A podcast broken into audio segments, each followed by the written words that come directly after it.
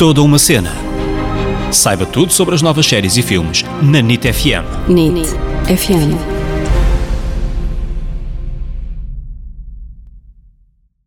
Olá, olá pessoal, bem-vindos a mais um episódio deste podcast que é toda uma cena. Eu sou a Ana Isabel Souza, Ana para os amigos. Eu sou o David Correia, David para os amigos. E a série desta semana foi escolhida pelos nossos seguidores do Instagram e não nos podiam ter apresentado uma série melhor. Pessoal, que bom gosto! Estou muito orgulhosa, muito obrigada por esta série. Esta é uma das melhores minisséries que eu já vi na minha vida. Arrisco-me a dizer isto. Epá, é mesmo muito boa. A série chama-se It's a Sin. Sem dúvida alguma, ainda só estamos a meio de fevereiro e eu também me arrisco a dizer que é um- uma das melhores séries de 2021. É, Não da vida, 2020. 2021. Eu sei que o ano ainda está no início, eh, mas não sei se vai aparecer alguma série muito melhor do que It's a Sin, porque foi, foi espetacular. Esta é uma coprodução da HBO Max e da Channel 4 e o criador é o Russell T. Davies, que fez as séries Years and Years, A Very English Scandal, já fizemos um episódio sobre esta série, e Queer as Folk, que na altura revolucionou a televisão, é um marco na luta dos direitos LGBTQ. E vamos à sinopse, porque eu quero muito falar desta É série. isso, vamos então fazer uma pequena sinopse sobre a série. Esta série leva-nos então até ao ano de 1981, o início de uma nova década, os anos 80, os loucos anos 80, e Richie, Roscoe e Colin começam uma nova vida em Londres. Estes são então os personagens, vamos dizer, principais que a série nos apresenta no primeiro episódio. Cada um à sua maneira começam então por libertar-se das famílias, vamos dizer, castradoras, que os impedem de ser quem verdadeiramente são. Por obra do destino, estes jovens vão conhecer Jill, com quem vão partilhar muitas aventuras, muitas loucuras, e estes amigos vão acabar por ver uns nos outros a família que nunca tiveram. Depois disto, decidem começar a viver juntos, enquanto do outro lado do mundo começam então a chegar notícias dos Estados Unidos da América sobre uma doença devastadora. A incidência desta doença, deste novo vírus, está a aumentar e em breve as vidas destes, destes jovens serão colocadas à prova. À medida que os anos vão passando, eles crescem à sombra então do HIV ou do VIH e apesar de tudo eles estão determinados a, a vencer, a viver e a amar com, com mais força do que nunca. Ao longo então dos cinco episódios, vemos de que forma é que a vida de cada um destes amigos começa a ser afetada por esta epidemia mundial e esta série são 5 episódios, com cerca de 45 minutos cada um. É uma série que começa com um ritmo alucinante, que nos dá vontade de ficar ali presos ao, ao ecrã e que ao longo dos seus altos e baixos nos vai despertar todo o tipo de sentimentos. Mas sem dúvida é, é uma série espetacular, como, tu- como a Ana disse logo ao início, e acima de tudo é, é necessária e vale mesmo muito a pena ver uh, It's Sin. Agora, atenção, isto é uma série muito intensa. Não pensem que veem esta série e vão para a caminha. Eu, eu pá, eu, eu pelo menos não consegui. Eu precisei de ver assim um- uns episódios de uma comédia mais leve, uma coisa assim para conseguir dormir. Porque, como diz a outra, esta série bate forte cá dentro. Esta série tem ainda mais impacto porque o mundo está todo parado às custas de uma pandemia, mas a série não teve nada a ver com o Covid, estava pensada e a ser trabalhada desde 2015. De qualquer modo, é impossível deixar de fazer algumas comparações com o que aconteceu naquela altura e com o nosso com o presente. Como por exemplo, onde é que começou o vírus, como é que começou, a falta de informação. Existem muitos níveis de comparação com aquilo que estamos a passar neste momento. A grande diferença entre o Covid e a SIDA é que no início a SIDA foi considerada a doença dos gays e talvez por isso, por ser uma minoria menosprezada, não pararam o mundo, não fecharam fronteiras, nem estudaram tanto e investiram tanto como deviam para parar a, a devastação na, naquela altura. Felizmente, ao longo destes 40 anos, ahm, porque já faz 40 anos que a SIDA foi considerada, vamos dizer, oficial, mas felizmente ao longo deste tempo a medicina avançou e as pessoas que infelizmente ficaram infectadas têm agora também mais esperança e mais condições de vida. E a série parece mesmo que está a fazer uma espécie de comentário ao Covid, mas as filmagens acabaram mesmo antes da pandemia e é estranho perceber que a história de facto repete-se. Ou seja, o impacto de, de uma pandemia e de uma epidemia é diferente, até porque a SIDA foi muito mais silenciosa, estava cheia de, de vergonha à volta e foi uma coisa muito menos falada. Mas Mais escondida. Exatamente, mais escondida, mas parece que a história está sempre a repetir-se. Tem sempre essas várias fases que nós vimos ali na série e que vimos ah, com o Covid, não Sim, é? as pessoas em isolamento, as pessoas com as máscaras, o medo do toque, do afastamento que nós Sim. vemos agora. Há vários níveis mesmo de comparação. Mas de facto, um dos objetivos do realizador, pelo menos foi o que, o que eu percebi, era mostrar que, apesar da SIDA agora ter medicação, para não esquecermos que ainda Ela está existe, aí. ela está cá. E que não acabou, claro, para as pessoas agora poderem ah, medicar-se e, e viver uma vida normal, não quer dizer que a tenha desaparecido. E acho que esse foi um dos objetivos também do criador. Mas voltando à série, todas as personagens da série são baseadas em histórias reais. Eu estava a ver aquilo e a pensar: meu Deus, onde é que ele foi buscar isto tudo? Foi histórias da vida dele. O realizador teve a sua juventude em Londres nos anos 80 e tudo o que aparece na série são sempre referências de coisas que ele viveu ou histórias de amigos dele. E ele chega mesmo a dizer que todas as falas da série são inspiradas em conversas reais ou brincadeiras reais. Tudo aquilo aconteceu em algum momento. Grande memória. Parece tu, não é? Tu também te lembras de coisas que eu nem sei. Agora, quem já viu a série deve estar a pensar, que, ou seja, são inspirados em pessoas reais, mas, por exemplo, a personagem da Jill é, é um anjo, ninguém deve ser, ser bem assim.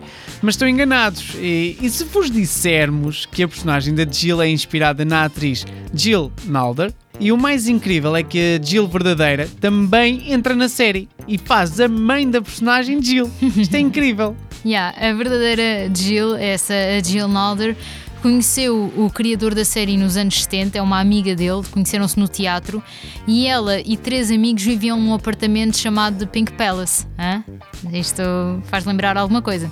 Entretanto, começou a perceber que vários colegas iam a casa, iam à terra deles e não voltavam, e começou a achar estranho todos estes desaparecimentos. E ao descobrir que muitos destes colegas desapareciam porque na realidade estavam infectados, a Jill começou a apoiar os amigos na luta contra esta doença, que era muito misteriosa na altura, não se percebia ah, porque é que isto acontecia, entretanto começou a chamar-se a doença dos gays, não é? E então ela começou a desdobrar-se entre a vida de atriz, porque ela fazia musicais, e a visita aos hospitais, onde muitas vezes ela era a única visita, porque as pessoas que ficavam infectadas tinham tanta vergonha que não contavam à família, ou quando contavam à família, a família tinha tanta vergonha deles que muitas vezes deixava-os sozinhos ou levava para casa e dizia que era pneumonia aos vizinhos, para ninguém saber que no fundo os filhos tinham era sida, então inventavam que era cancro ou pneumonia ou tuberculose e Valia tudo menos SIDA. não é? Exatamente. Valia a pena inventar tudo e a menos que Jill com começou, começou a dedicar-se muito a estas pessoas. Ela fez parte de uma das primeiras manifestações a favor das vítimas deste, deste vírus, porque as primeiras manifestações foram feitas pelos, pelos atores do West End que estavam a ver os coristas a morrer e não percebiam porque que de repente morria uma data de, de, de pessoas do, do espetáculo. E então ela ajudou a criar também uma associação que angariou 2 milhões de, de libras, hoje em dia já vai em 14 milhões, e na série. Quem faz a personagem desta Jill é a atriz Lydia West, e como o David disse, então a verdadeira vem fazer a mãe dela. E já que estamos a falar de coisas reais que o criador trouxe para a série, aproveitamos para falar do famoso Lá. Né? É lá, bom falsete. Foi, foi no sítio. Mas também esta brincadeira que vemos tantas vezes os protagonistas a fazer foi trazida David do Russell T. Davis para a série. Esta era então uma das brincadeiras que ele e os amigos faziam na altura, e o que acontece é que agora muitas das mulheres dos amigos do realizador devem estar a perguntar aos maridos o que é que eles andaram a fazer durante a adolescência. Não é? Ai, Russell, Russell, isso não se faz. Desmascarar assim alguns dos teus amigos tão bem casados. Eu estou a brincar com isto, mas infelizmente era coisas que aconteciam. Havia muita gente que tinha de esconder a sua orientação sexual e acabaram por casar com mulheres, muitos homens desta, desta altura. E então o Russell T. Davis veio desejar boa sorte a alguns dos seus amigos que agora têm de explicar muitas das brincadeiras que vêm na série às suas mulheres. Ah, afinal é daqui que o lá vem. Ok. Para quem não sabe o que significa este Uau. É, mais uma, duas vezes, não foi mal. Já sabem, então têm de ir ver a série para perceber melhor o que é que isto significa. Coisas muito boas da série. O ritmo, acho que o, o ritmo alucinante ajuda muito a nós ficarmos ali, uh, mesmo obcecados com a história, porque simboliza também o ritmo da, da juventude, ao mesmo tempo o ritmo que a doença estava a avançar. Acho que, que nos prende muito. Uh, e outro ponto muito forte é o casting. Acho que o elenco está muito bem escolhido.